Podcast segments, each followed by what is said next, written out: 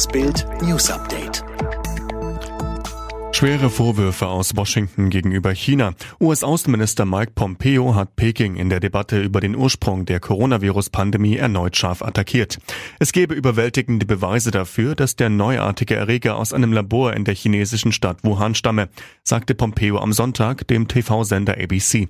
Zum Vorwurf, das Virus sei absichtlich freigesetzt worden, äußerte sich der frühere CIA-Direktor nicht. Bereits in der Vergangenheit sei die Welt durch Viren aus chinesischen Laboren in Gefahr gebracht worden, sagte Pompeo. China sei bekannt dafür, die Welt zu infizieren und minderwertige Labore zu betreiben. Grünen Empörung über Tübingens Oberbürgermeister Boris Palmer. Nachdem innerhalb der Partei immer mehr Kritik an Palmer geäußert wurde, spricht Grünen-Chef Robert Habeck jetzt über einen möglichen Parteiausschluss. Habeck in der ARD-Talkshow Anne Will. Er spricht nicht für die Grünen, er spricht nur für sich. Der Satz von Boris war falsch und herzlos. Meine Geduld ist am Ende. Kommt es nun zu einem Ordnungsverfahren oder gar zu einem Parteiausschluss Palmers? Der Grünen-Chef, wir werden uns mit solchen Fragen beschäftigen. Palmer hatte am Dienstag im Sat1 Frühstücksfernsehen gesagt, ich sage es Ihnen mal ganz brutal, wir retten in Deutschland möglicherweise Menschen, die in einem halben Jahr sowieso tot wären. US-Präsident Donald Trump rechnet mit einem Impfstoff gegen das Coronavirus noch in diesem Jahr. Trump beim TV-Sender Fox News. Ich bin sehr zuversichtlich, dass sie bis zum Ende des Jahres einen Impfstoff haben werden. Er räumte zugleich ein, dass Experten seine Einschätzung in Zweifel ziehen könnten.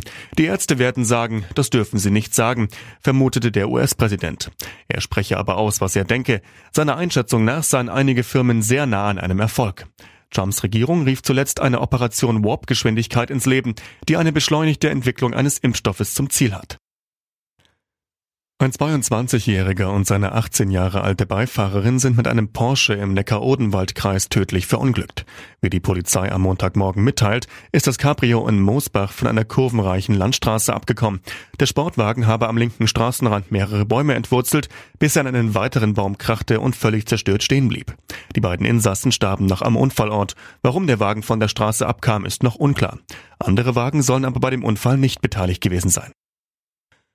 Die SPD-Chefs von Partei und Bundestagsfraktion fordern den Abzug aller US-Atomwaffen, die Deutschland seit den 1980er Jahren schützen. Fraktionschef Rolf Mützenich im Tagesspiegel. Atomwaffen auf deutschem Gebiet erhöhen unsere Sicherheit nicht. Im Gegenteil, es wird Zeit, dass Deutschland die Stationierung zukünftig ausschließt. Ähnlich Parteichef Norbert Walter Borjans gegenüber der Frankfurter Allgemeinen Sonntagszeitung. Ich vertrete eine klare Position gegen Stationierung, Verfügungsgewalt und erst recht gegen den Einsatz von Nuklearwaffen.